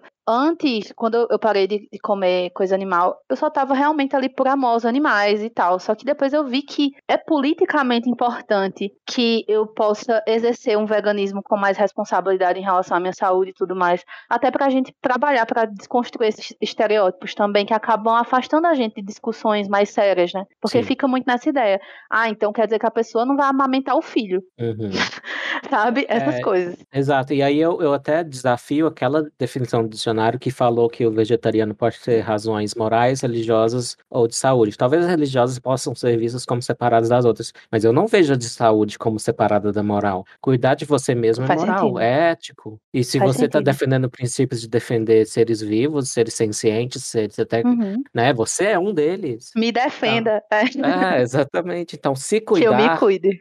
É. se cuidar é ético, gente. Não Uhum, é sim. separado do resto. Então é isso. Muito É. obrigado, Bia. Eu que agradeço ali, a Agatha. Muito obrigada pelo espaço. E tamo junto. Meu É Deus, isso. eu tô em silêncio há uma hora. Eu vou te dizer um negócio. Eu tava muito na dúvida qual seria o debate que teria mais risco de explodir, se seria aborto ou veganismo. E eu juro pra você que uns três momentos eu senti um suor descendo na minha testa que eu falei, vai explodir agora. vai explodir agora. Não, não. Mas Ca- assim, eu fico muito feliz de saber que eu tenho amigos muito, muito, muito bons que conseguem agir como adultos numa discussão Uhum. como essa. É, Eu só não consigo agir como adulta quando a, a discussão é Marvel versus DC. Todo mundo, ah, não, porque você tem que ser maduro e não ter preferências. Eu tenho minhas preferências e acabou. ah, esse aí eu sou agnóstico, porque quando eu era criança, eu fui, eu fui um nerd interrompido, porque eu morava numa- Eu morava no interior de Minas. Se teve banca de jornal, durou pouco e fechou. Então, Sim. uma vez a minha irmã foi para uma cidade maior e trouxe para mim uma edição do Spawn. Então, foi a única, durante essa minha infância e juventude nerd, a única revista em quadrinhos que eu li. E eu nem sei se, se é, se é DC ou se é Marvel, o Spawn. É, só Também lembro que era, sei. que era Dark no inferno e tal, e tinha é, serial killer, e isso ressoou comigo. Uhum. A minha irmã era, era que me deu as migalhinhas de nerdice. E ela me trouxe também uma edição da Dragão Brasil. Ela era tua traficante. Ela era minha traficante de nerdice. E aí eu li, eu li as cartas da Dragão Brasil, que era a revista de RPG, e eu ficava fascinado com aquelas discussões de o que aconteceu na campanha tal, e um monte de jargão que eu não entendia nada. Uhum. Então foi Não, assim, tô um falando nerd. agora de nerdice. Eu fiquei voltando aqui só para um ponto do, do veganismo. É, eu vi que tava rolando umas discussões aí na internet, porque tem jogos que trabalham com abate de animal, né? Tipo, Hum, enfim. E aí a galera, nossa, isso é vegano? Não é vegano. Amigo, tá realmente explorando o animal? Não, não tá. Então descanse, militante. exatamente. Você jogar GTA, você é a favor de bater e matar ah, quer dizer que prostitutas? você é a favor de matar a gente. É. Sim, Pois é, exatamente. Descansa, galera. É, ótimo, Bia, gostei de você. Aí a gente Valeu, se Ali. vê Também quando eu gostei de você. Eu, visitar. eu disse é. pra Agatha, Agatha, eu não sei se eu vou conseguir conversar com ele. Mas fico feliz que deu certo. É, não, quando eu visitar a Agatha, ela te avisa. Eu também não vi a Perfeito. Agatha até tá. Perfeito. Você eu faço sabe- uma comidinha pra vocês. Cuidado, cuidado. É o que eu tava dizendo, cuidado ali. Não, então, eu Ela tava pensando nisso no. uma churrascaria vegana ali. Sim, eu tava pensando nisso no começo. Eu falei, a amizade de vocês é estável, porque a Agatha tolera os pratos veganos e você tolera o o podcast da Agatha falando de vegano. Então Pois é uma é, tolerância mútua exatamente. ali. né? É porque a, a gente sabe que a gente consegue aprender muito tendo experiências com pessoas que têm perspectivas diferentes, né? Eu acho que ter abertura pra isso é muito importante, assim, enquanto aproveitamento de vida mesmo. Tem uma amiga minha Uhum. que ela era ins- Instagramer é, vegana de receitas e tal. Uhum, E aí ela tá fazendo o caminho inverso, ela tá largando o veganismo. uhum, E ela tá até comendo carne agora. Eu não sei o que, que houve na cabeça dela, mas é, eu não entrei em detalhes sobre os Sim. argumentos disso. Mas ela me disse que, assim, ela botava uma receitinha com um cadinho de ovo e sumia 200 seguidores. Nossa. Pois é, é. né? Eu, particularmente, eu, eu busco é, seguir só as pessoas que trabalham com culinária vegana, porque de, de que adianta eu passar à vontade se eu não vou fazer, entendeu? Mas ela vai acabar ganhando seguidores de outro nicho, né? De alguma É. maneira. Eu tava até falando pra Agatha, quando eu tinha visto o podcast de vocês, que é o seguinte: acho que é válido pensar assim, que pessoas diferentes entram no veganismo por motivações diferentes. Quem Hum. entra no veganismo por modismo, ou por achar que vai ser bom pra sua saúde, mesmo que você não tenha um acompanhamento profissional, essa pessoa não vai sustentar. Às vezes, quem entra por motivação religiosa também não, porque às vezes você é uma pessoa super cristã, mas você tá transando antes do casamento e tá comendo mariscos e tá tudo certo, né? Mas eu acho que quando você faz isso por amor aos animais, assim, de modo geral, realmente você conseguir olhar para uma barata, ter medo da barata e ao mesmo tempo pensar, meu Deus, eu não quero matar você, desgraçada, vai embora. Eu acho que isso se sustenta mais. Hum, devia ter o repelente instantâneo. Ela foi. Tem, Eu tem, quero isso aí pra gente, tá? um- Eu quero um repelente pra gente. Tem algum? Vocês têm algum pra recomendar? Olha, tem um. Nossa, eu esqueci como é que se chama. É um aparelhinho que é- parece tipo um cabo de vassoura. Que na ponta dele ele tem como se fosse uma mãozinha que serve pra você captar insetos. Eu preciso Uhum. ter um desse, mas eu ainda Hum. não, não adquiri.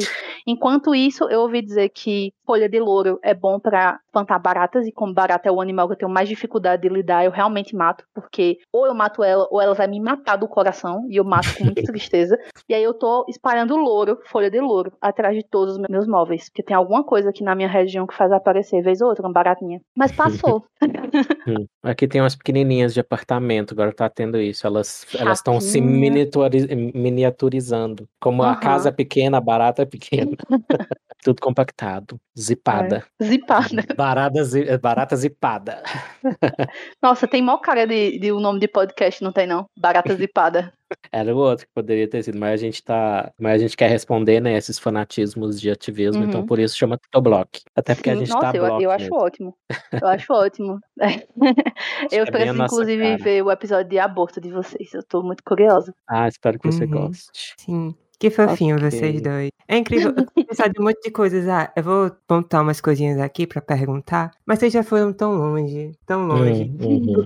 Eu tenho, ser sincera, eu tenho algum arrependimento em coisas que eu deixei de falar naquele episódio. Por exemplo, a gente focou muito em questão de comida, sendo que realmente, Uhum. como Deisiane falou, se eu tô numa loja de cosméticos, eu tô olhando pra duas bases. Uma delas, eu sei que foi testada em animais, e a outra não foi. É lógico que eu vou comprar que não foi. Ponto. Uhum. Ninguém precisa ser vegano, qualquer coisa, pra perceber que essa é a melhor escolha. Beleza. Uhum. E aí no começo você falou sobre vacina. Por Uhum. exemplo, na questão do cosmético, eu posso escolher. Mas na questão Sim. da vacina, qual a sua postura? Tomar, né, bicho? Porque é dentro do possível e do praticável. É possível Uhum. eu ter acesso a uma vacina que não foi testada em animais, segurinha, bonitinha? Não, então eu vou tomar. Eu preciso continuar viva pra continuar defendendo aí os outros animaizinhos também, né? Uhum. Eu Então é, é meio que saiba- nessa ideia.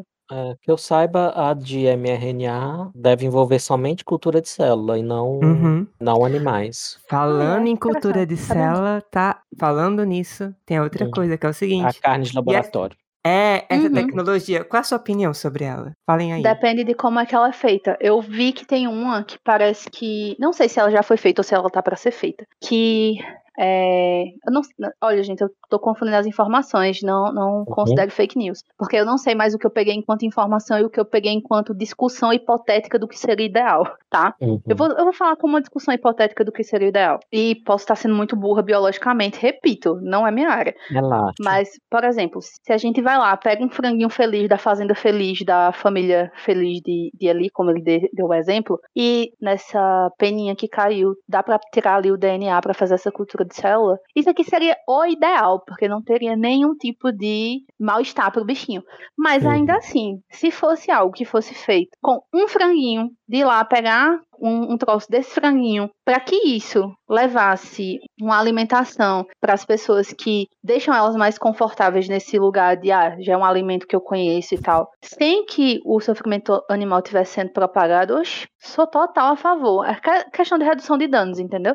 A gente vai ter provavelmente diferentes linhagens de células que vão ser criadas assim em reatores biológicos grandes para fazer toneladas de carne Uhum. e a gente não vai ficar voltando à natureza para colher mais Isso, tecido animal. é, exatamente. Não, mas é- era essa a informação que eu tive, só não com essas palavras bonitas. Que seria pego uma vez e ia, sei lá, Isso, multiplicado várias vezes, né? Aham. Eu achei muito foda. É, o que eu tinha visto é que já tem um lugar na Europa, não sei que lugar. Eu acho que é na Europa, que já tem inclusive um restaurante meio que laboratorial disso. De um, um tipo de carne assim, que tá sendo lá vendido, fazendo os pratos para as pessoas, e ou é num custo muito baixo, ou é até gratuito, para que as pessoas Uhum. possam ir experimentando e divulgando. É só um, um ponto aqui, né, que é muito discutido em relação ao veganismo, que é a questão da acessibilidade, do valor. De fato, se você for fazer uma alimentação vegana dentro daquela perspectiva de tentar imitar carne, tentar imitar queijo, realmente vai sair caro, porque são materiais muito mais específicos, a produção,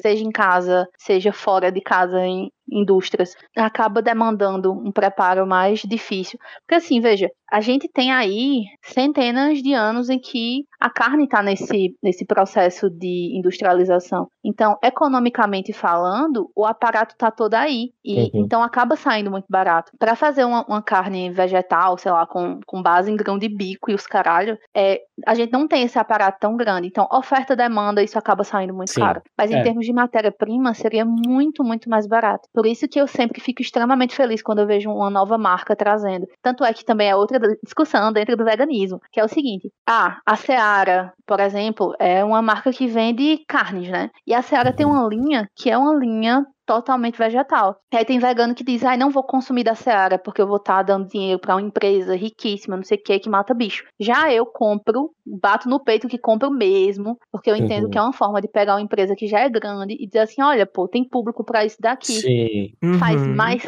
E assim, nos últimos cinco anos tem aparecido muito, muito, muito, muita opção. E isso tem me deixado muito feliz. Sempre que eu chego em um mercado e eu vejo uma opção ali disponível, eu quase choro de emoção. Porque eu vejo uhum. que é, e aí vem meu lado libertário da coisa, né? Eu não acredito uhum. que uma mudança assim vai acontecer através de canetada, Estado, lei. Uhum. Eu acredito que isso vai acontecer de forma cultural e através do mercado, sabe, da Sim. economia. As pessoas vão estar ali gerando mais demanda para aquilo e as empresas elas podem estar se concentrando nesse foco. E não, eu não fico feliz que as pessoas no Brasil estão sem dinheiro para comprar carne, tá, gente? Porque é, não dá para comemorar a miséria. Mas eu acho que o futuro é esse mesmo. Eu acho que a carne uhum. de laboratório vai uma hora ela vai ser mais gostosa do que a alternativa uhum. e ela vai uhum. ser mais fácil de preparar, que ela já vai ser uhum. Já vai, né, vai ter engenharia genética. E vai ser mais economicamente viável. Porque sim, no final sim. das contas só vai atingir as pessoas quando atingir o bolso.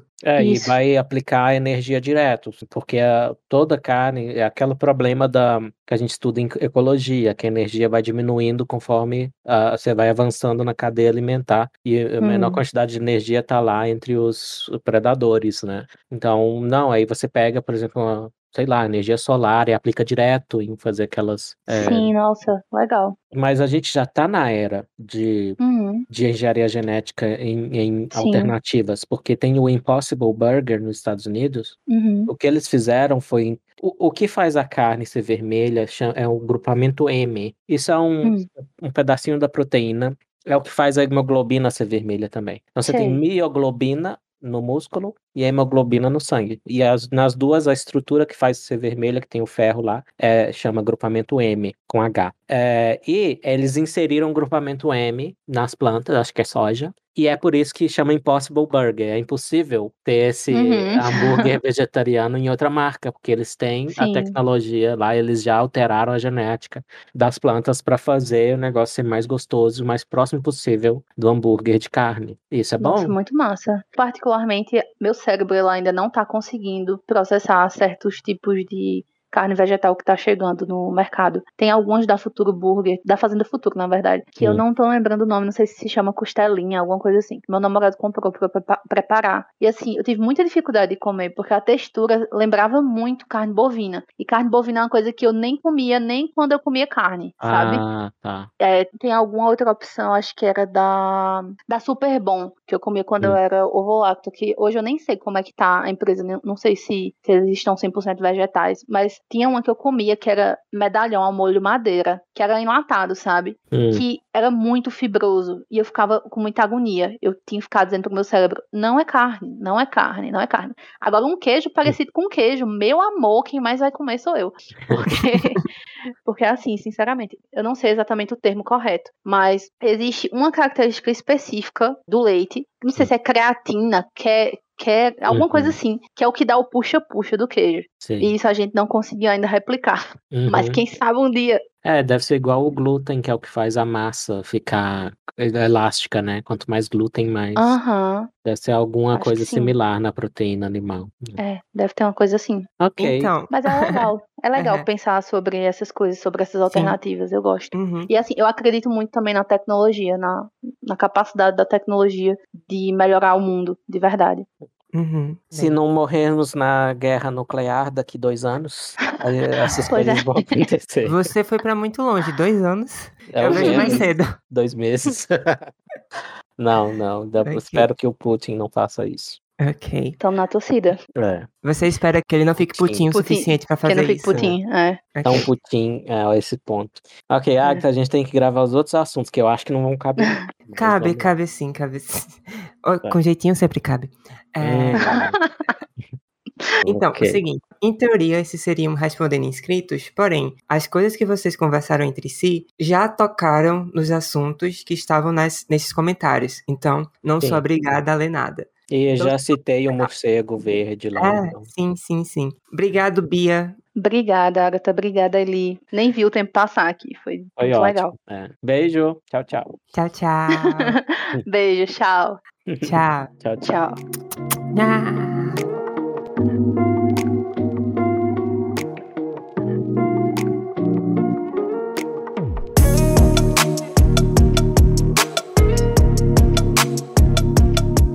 O seguinte, o Gustavo falou o seguinte sobre o episódio com o Francisco Ratso sobre aborto. Considerando a importância de conhecer diferentes argumentos e visões para formar uma opinião própria sobre a moralidade de interromper uma gravidez, esse é provavelmente o podcast misógino mais cuidadoso com a mulher já produzido no mundo. Também fiquei desnorteado com a divergência respeitosa. Não estou mais acostumado com isso. É, você tá no Twitter e você desacostuma mesmo. Diante das evidências apresentadas, aqui por mim posso dizer: tenho orgulho de ser patrono, mas todo episódio do Toblock é prêmio. Olha que fofinho. Ah, adorei. Quero mais desses. Leia Uhum. sempre esses. Ah, mas eu vou ler outros assim. Você quer que eu te mande? Mande aí no chat pra eu ver. Tá bom. Ok. Você quer que eu leia o quê? O que tá aí? Tudo? É. Ok. Eliel. Será que é o Eliel Vieira? Com quem eu debati? Era o Eli Vieira ateu versus Eliel Vieira cristão. Isso uns mais de 10 anos atrás. Talvez. Quem Então, não, sabe? não sei se é ele, porque ele tá sem sobrenome. Então, o Eliel diz: discussão de alto nível, parabéns. Eu também defendi a posição do Eli há alguns anos. Porém, transicionei para a posição pró-vida, em razão do argumento de que, mesmo aquele embrião no estágio inicial, já guarda em si todas as potencialidades para se tornar um ser humano completo, bastando tão somente o passar do tempo, algo que não está sob o controle humano. Trata-se de uma etapa necessária, ou seja, todo ser humano necessariamente passará por essa etapa mais primitiva, sem as partes neurais. Assim, mostra-se até mesmo injusto defender que ele possa ser abortado, já que, por uma questão de tempo, ele teria as características necessárias para gozar da proteção jurídica. Hum. E aí, respondendo ao Eliel, no YouTube veio o MVC, e ele disse: perfeito, esse argumento refuta qualquer discurso pró-aborto. Inclusive, coloquei esse argumento num grupo de- do Telegram e o Eli apelou para o ad hominem, pois não soube refutar-me. Ah, enfim, o trabalho dele. Enfim, o trabalho dele é ótimo, mas ele está errado neste aspecto. E eh, há uma terceira resposta a ambos anteriores, que é do Anderson Clayton. E o Anderson disse: Uma dúvida sobre a questão da potencialidade. Isso não fica subjetivo demais? Espermatozoides e óvulos têm o potencial de virar um ser humano. Quando usamos a camisinha, estamos interrompendo artificialmente o processo. Demarcar essa potencialidade de se tornar um humano completo após a fecundação não seria o mesmo princípio da interrupção do processo até as- a 12 semana? E aí o Eliel, o primeiro comentarista, volta respondendo ao Anderson. Penso que não. Nem os espermatozoides, tampouco os óvulos, possuem potencialidade por si sós de se transformarem em humanos completos, de forma autônoma, somente a partir da fecundação e formação da célula-ovo e nidação, essa potencialidade existirá. Daí em diante, quem age é apenas o tempo. Então, vejo uma diferença gritante nesses casos. E penso que o princípio é diferente do marco da 12ª semana, pois nesse caso, toma-se como referência a formação de redes neurais. Ocorre que antes desse marco, já se tem um ser humano que em breve terá as tais redes, bastando passar o tempo. E aí? E aí que o Anderson eh, trouxe um bom argumento. Eu já tinha respondido a tudo isso. Talvez a razão de eu ter perdido a paciência com o MVC foi que isso já está no meu texto publicado em 2016. E ele continuou repetindo um ponto que eu já respondi. Então, quando as pessoas se engajam dessa forma num debate, eh, não há quem não perca a paciência. E o argumento da potencialidade, eu respondi ele de duas formas. Uma é essa que o Anderson fez uma alusão, então, o Anderson está dizendo há há um potencial no espermatozoide e no ovócito. na- O termo técnico do óvulo é ovócito 2. Tem o ovócito 1 no processo da meiose. O óvulo seria termo para já fecundado, mas isso é meio arbitrário. Em inglês eles chamam o ovócito de egg e todo mundo entende. Ovo, eles chamam de ovo mesmo. Então mulheres botam ovos em inglês. Parabéns pra Caramba, você acabou de chamar todas as mulheres do mundo de galinhas? Bem, eu já fiz o meme lá do empoleiramento, então isso complementa a minha misoginia. Ok. É, então o Anderson tá no caminho, eu acho, melhor, que, que dá uma visão mais correta, não só porque concorda comigo, porque eu, na verdade, usei na conversa com o Hatsu um pouquinho disso, quando eu disse que, bem, você está dizendo que o meu período de 12 semanas é meio arbitrário, e eu expliquei porque não é exatamente arbitrário, mas sim um período seguro antes do desenvolvimento de funções neurais. E eu disse, pode parecer para você que o seu critério da fecundação, ele é claro, distinto, separado, é, discreto, em vez de contínuo, mas não é assim. Ele é muito mais contínuo do que parece no sentido de a mudança não é tão dramática. Então, antes se você tem, antes da fecundação, você já tem ali uma célula grande, o ovócito 2, depois da fecundação você tem ali uma célula grande, acrescida de mais 23 cromossomos, e aí eles se organizam, né, para formar o zigoto, e aí vira o zigoto. Mas esse virar o zigoto não tem uma correspondência na natureza, não, não, não aparece achievement unlocked lá em cima. Não aparece você, tipo no videogame, quando você tá jogando. Então, Mas ah, assim, eu acho que o que ele tá querendo te dizer é que pra Hum. ele, aquele momento exato da fecundação, por mais que não tenha uma mudança drástica, seria esse evento discreto que estaria separando. Sim, aí ele diz que é um evento discreto que firma, então, a potencialidade, que ele está dizendo que a potencialidade do zigoto é diferente da potencialidade de um espermatozoide isolado ou de um ovócito isolado. Que é verdade, mas aí o que eu disse pro Hatsu é: uma pessoa, se você quer tratar um zigoto como pessoa, eis meu problema com isso. Uma pessoa não pode ser congelada e descongelada ao bel prazer ou com certo protocolo. Então isso serve para mostrar que não é tão claro que o zigoto é uma pessoa. Outro que não houve tempo de usar e que eu uso nesse meu texto de 2016 é o zigoto é uma célula única. Ele começa a se dividir. E aí, algumas divisões depois, se você separar uma célula da outra, tem toda a potencialidade. Toda. Você só precisa separar uma célula da outra. Então, vamos supor que são oito no estágio de oito células.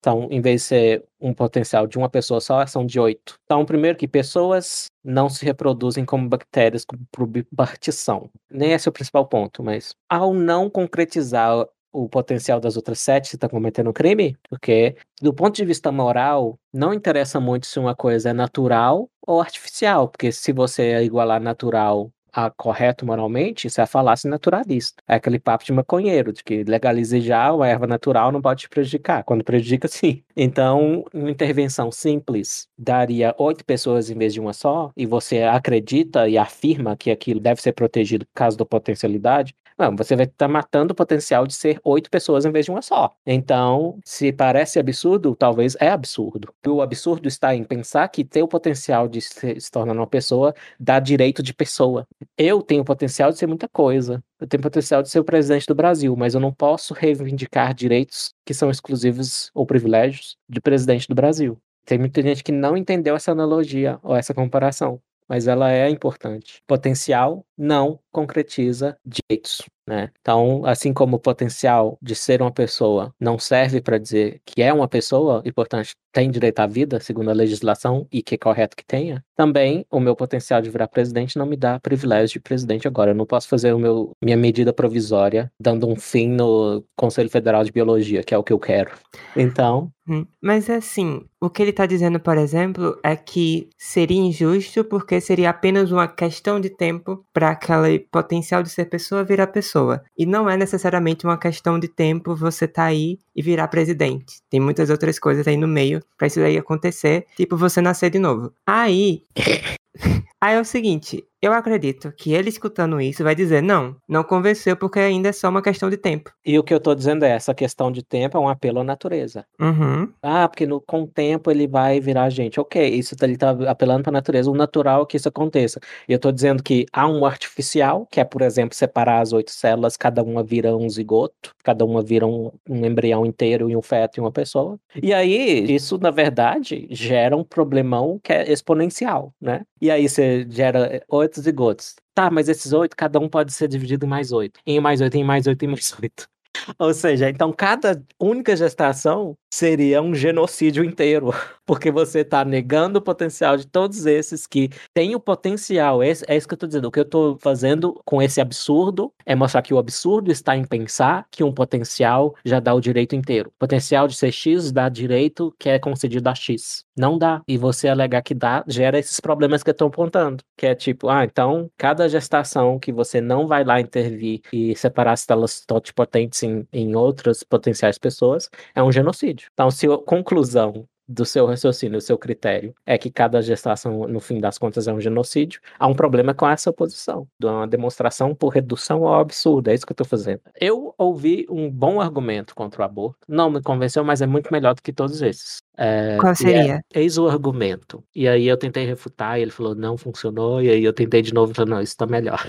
que é legal, é legal ter um uhum. amigo assim. Meu amigo disse assim, tem um argumento contra o aborto que usa o princípio do Kripke sobre a necessidade da origem. Kripke é o Sal Kripke, um grande filósofo. É o seguinte: ninguém pode desejar sinceramente a negação de sua existência, a não ser que você dê valor à sua vida. Ora, se quisermos ser a favor do aborto, devemos desejar negar a nossa existência.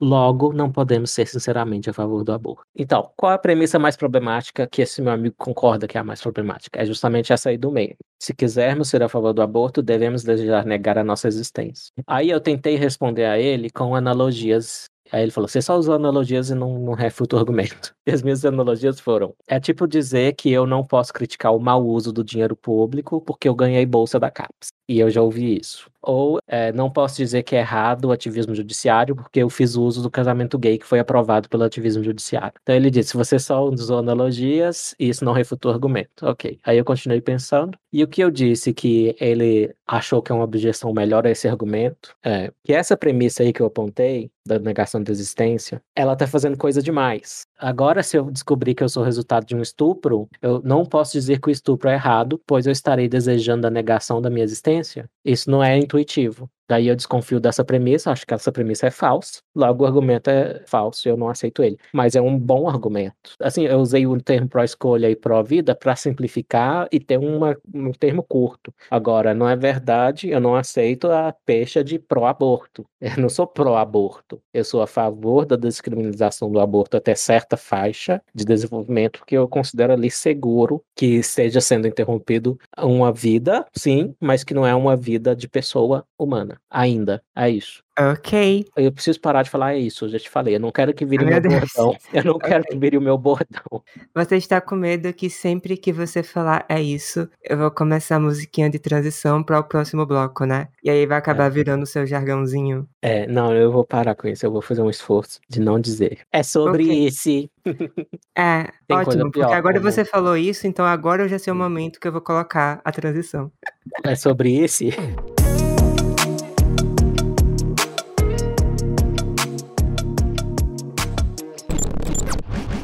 Considerações finais. Ah, não sei. Boa sorte editando esse troço, Agatha. É, é isso. Normalmente a gente termina com um apanhado geral, mas nesse caso, o apanhado geral não cabe nem nas minhas mãos. Então a gente termina uhum. aqui mesmo, é sobre isso. Uhum. É sobre esse. Obrigado, cancelados, pela sua audiência. E, mais uma vez, fica o convite para serem patronos, chibolete.org uhum. barra podcast. Olhe, é o que eu tô te dizendo. O vídeo de reação barra análise do vídeo do Spotnix ficou muito bom. Vale a pena, entendeu? E a gente convida vocês a escolherem outros conteúdos pra gente analisar. Outras coisas que fazem sentido pro formato do boletim. Porque a ideia toda é que conversas em que não é necessário apelo visual se tem no podcast. E uhum. coisas que é necessário ou muito interessante que tem um apelo visual, como é o caso de você estar tá assistindo a um vídeo e analisando, se faz no boletim que é em vídeo. Então estejam abertos para compartilhar suas sugestões e é isso, né? É, e quem sabe é você o próximo a participar, como participou. Exato.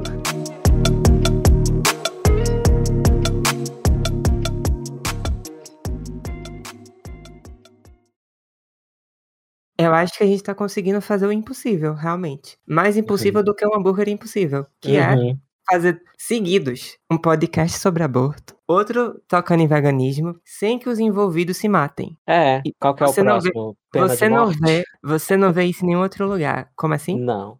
É, eu tô pensando, qual outro assunto? É o próximo, é a pena de morte. É, é, a gente vai fazer um, um, torcedor do Flamengo concordar com o Fluminense, mas aqui todo mundo é viado e a gente não gosta de futebol. Esse é, é o problema. Essa, essa é a questão.